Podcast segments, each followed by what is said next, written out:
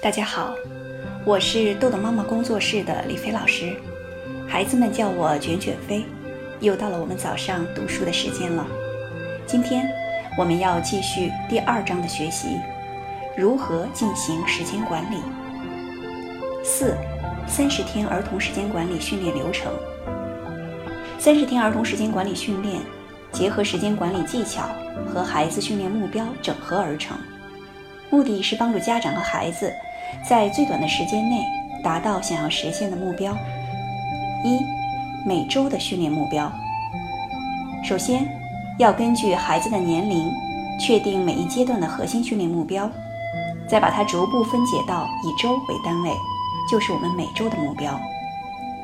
依次根据重要程度排序，然后依照目标设定的详细的计划和方法，最后的就是依照计划来执行了。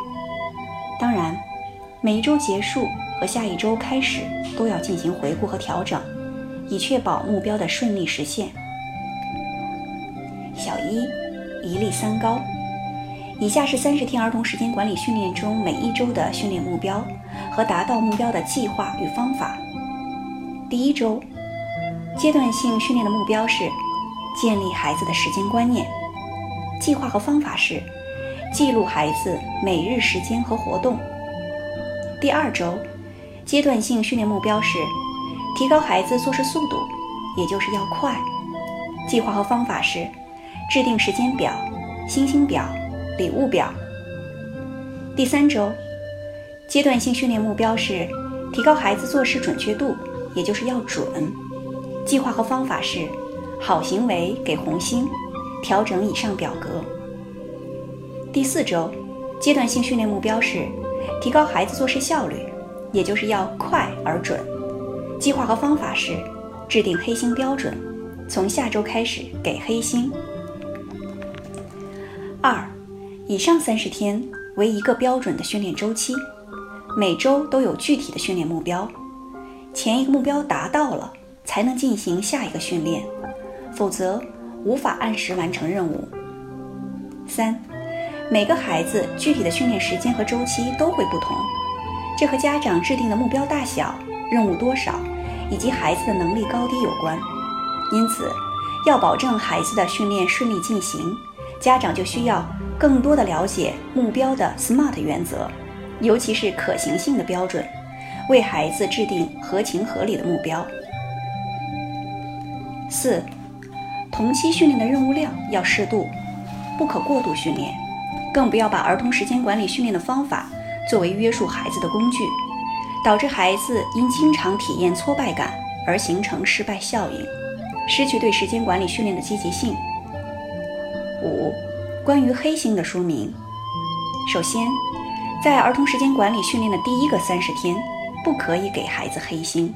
孩子做到了给红星，没有做到不给星，就是只给孩子红星不扣星。第二。家长何时可以给孩子黑心呢？原则上，家长对孩子不吼不叫不纠结，至少持续三十天，才可以给孩子黑心。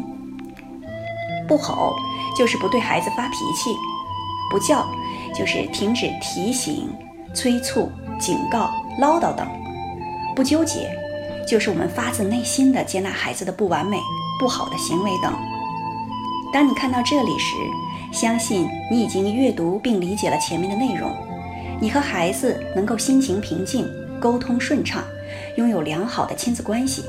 现在要一起努力合作，看看如何能把任务安排得更合理，如何能有更多的时间游戏、运动、休息。当然，如果你和孩子正在发生冲突，彼此很生气，请回到情绪自检和自我放松，管理好自己的情绪。直到你能平静地和孩子沟通，再回到这里。二，每天的训练流程：一，父母必读。与人一滴水，必有一桶水。为了训练孩子的时间管理，也就是我们说的一滴水，需要我们父母的爱心、耐心和技巧三个方面的配合，才能达到目标。毫无疑问，父母爱心满满，无论你们做了什么。那一定是以爱为出发点的，这一点毋庸置疑。耐心却是仁者见仁，智者见智，与父母的性格、情绪和压力管理、儿童心理知识、父母效能系统培训等多方面的综合能力有关。也就是说，我们的父母是需要学习的。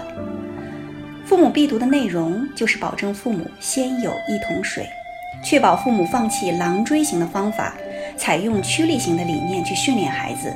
因此，这个环节是必不可少的，是孩子时间管理顺利进行的基础。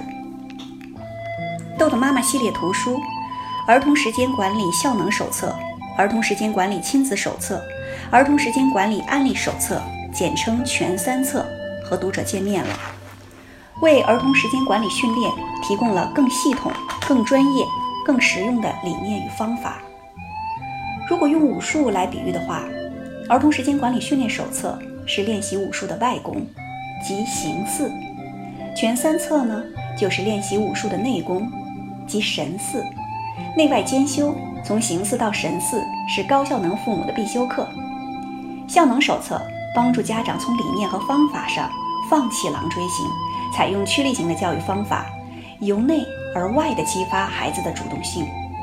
亲子手册手把手教家长应用趋力型的方法和孩子沟通，帮助家长在良好的亲子关系中教育和引导孩子。案例手册透过现象看本质，以实际案例诠释了趋力型教育，并从孩子性格的角度应用趋力型教育，为家长提供了高效实用的教养建议。和熊孩子过招的心理战术，从情绪、习惯、学习、性格、问题等五大方面，以真实的咨询案例，纵向分析家长和孩子的心理活动和内心世界，帮助家长学习和综合运用趋利型教育和父母效能的技巧，全面系统的解决熊孩子的各种问题，进而成为高效能的父母。家长看书的顺序。建议训练手册和效能手册同时看，其他三本可以根据个人的喜好来阅读，也可以参考下面的一个表格，制定适合自己的读书学习计划，做好儿童时间管理训练。先从父母自己的时间管理开始，从读书计划开始。更多可以去参考公众号“豆豆妈妈儿童时间管理”二零一七年十一月二十三日的文章，跟着豆豆妈妈玩转儿童时间管理那点事儿。好，下面我们的读书计划，第一周建立时间观念，也就是立。那么儿童时间管理效能手册，大家可以去阅读第一章儿童时间管理的心理因素，其中包括沟通三部曲、交友管理等。第二章儿童时间管理的具体应用，包括注意力不集中、写作业坐立不安等。儿童时间管理亲子手册。可以阅读第一章《行为目的魔法篇》，里面的故事有：我讨厌卷卷飞，身在哪里心在哪里，考试不写卷子的晨晨，你们嘲笑我，惹人厌的迪迪，爱逗妈妈急的东东。儿童时间管理案例手册可以阅读第一章《性格特点如何影响时间管理》，里面包括性格缺陷、内驱力。第二章《行为目的如何影响时间管理》。里面包括孩子和家长斗法的四步升级。第一周还可以阅读和熊孩子过招的心理战术的第一章情绪篇，晚餐大哭大闹的女孩，揭开校园多动症的谜谜底。第二章习惯篇，早晨磨蹭一声吼，好习惯是打出来的吗？孩子，你为什么撒谎？那么到了我们第二周，就是提高做事速度。我们要阅读的儿童时间管理效能手册的是第三章《孩子的行为目的》，里面包括关键期、行为目的、处理方法。第四章《父母的情绪管理》，包含生气的原因、不生气的法宝和灭火口诀。那么要阅读的第二章的第二周的儿童时间管理亲子手册，包含第二章家长情绪魔法篇，种一棵烦恼树，要把别人当别人，健康的好爸爸。你怎么变聪明了？妈妈，请你笑一笑。用皮带抽自己的爸爸。在这周要阅读的儿童时间管理案例手册是第三章：家长的情绪如何影响孩子的时间管理。费斯汀格法则家长生气会浪费孩子的时间。第四章，亲子关系如何影响儿童时间管理，主要是描述的是亲子冲突我们怎么办。那么这周要阅读的和熊孩子过招的心理战术，要阅读第三章学习篇，分数重压下的孩子，厌学的幼儿园大班孩子，功课全部不及格怎么办？怎样在十点前写完作业？写不完的作业，一激动就动手的孩子。我们第三周的读书计划，第三周到了提高做事准确性。我们要阅读的儿童时间管理效能手册是第五章积极倾听，这里面包含了父母的七种错误角色、沟通的六个技巧、老师告状、上课说话等。第六章问题所有权，父母该管哪些事儿，不该管哪些事儿。在这周要阅读的儿童时间管理亲子手册有第三章倾听魔法篇，听懂孩子的情绪。我害怕鬼，他们冤枉我。第四章沟通魔法篇，有了弟弟妹妹之后，计较输赢的小木。在这周要阅读的儿童时间管理案例手册，第五章家长如何说孩子更愿意听，其中里面包含了七种孩子厌恶的家长沟通方式。第六章。如何让孩子更高效率地完成任务，包含了孩子、老师的原始时间记录。那么，在第三周要阅读的和熊孩子过招的心理战术是第四章性格篇。害怕天黑的男孩，不催不动的男孩，眼睛掉进电视，明知故犯为哪般？上小学后的烦恼，见着困难就绕着走。最后到了我们第四周，第四周是提高做事效率。就是快而准的阶段，在这一周，我们家长需要阅读的《儿童时间管理效能手册》进入到第七章，鼓励让孩子更自信。这里面包括鼓励不会宠害孩子，美言录，孩子乐学不是梦。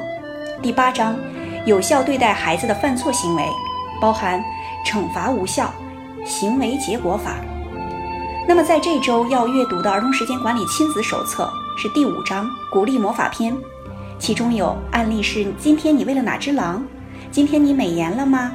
不知道，想不通，随便。